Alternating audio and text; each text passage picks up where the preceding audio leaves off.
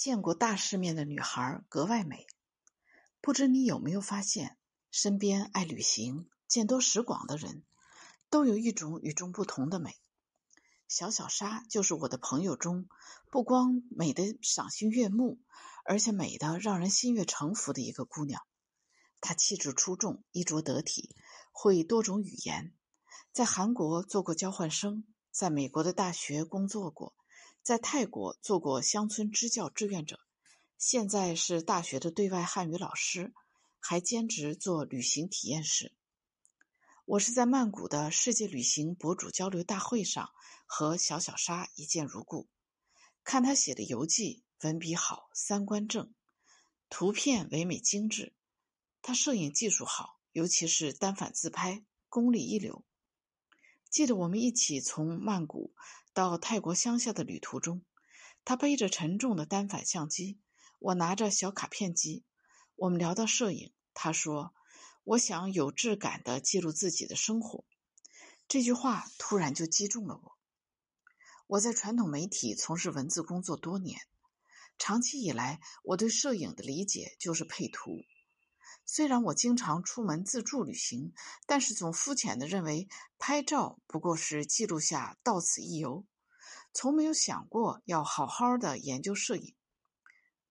直到我看到小小沙拍摄的照片，我们同在一个地方，不同的视角、不同的设备、不同的摄影水平，拍出来的效果实在是天壤之别，我这才如梦初醒。他才是对生活精益求精的人。我过去活得好潦草。新媒体时代，摄影作品直接流露了一个人的审美素养，我却傻而不自知的在社交媒体分享渣图，这太可怕了。同时，彻底刷新我落后观念的，还有听到小小沙跟老外毫无障碍的用英语交流。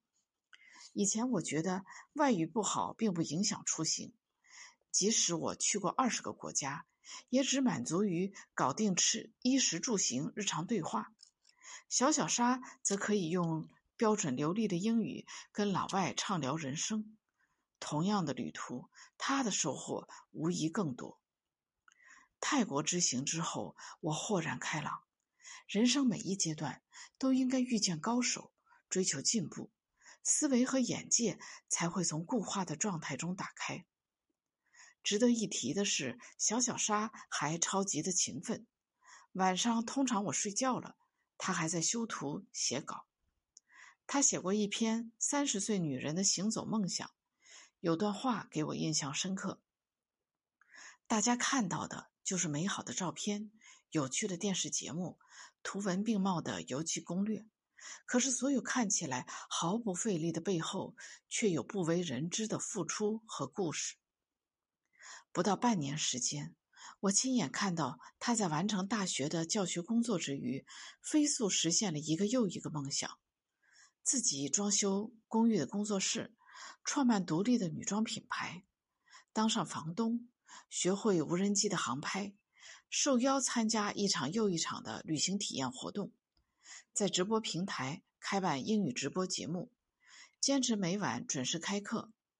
我看到有个粉丝的评论：“所有网红直播都靠脸，只有小小沙老师是靠教英语和分享有价值的内容。”暑假最热的天气，顶着四十摄氏度的高温，他仍未停止户外的工作。真心觉得这样的朋友是一面很好的镜子。既能照出自己的不足，又能一起进步。和小小沙往来密切后，我越发觉得，优秀和美其实是一种习惯。热爱生活、见过世面、对自我要求高的人，真的会格外美好，令人心悦诚服。说到见世面，他分享给我知乎上的一个观点：什么算是见过大世面？会讲究。能将就，能享受好的，也能承受坏的。见过世面的他们，自然会在人群中散发出不一样的气质，温和却有力量，谦卑而有内涵。住得了五星酒店，也睡得了雪地帐篷，能穿着高跟鞋优雅的穿行于都市，也能背着几公斤的相机漫步荒野。走过多少路，遇见多少人，最终你会看到自己。你慢慢释放，包容你自己，发现你的气质来自于发自内心对自己的热爱。这段话简直就是对小小沙的真实写照。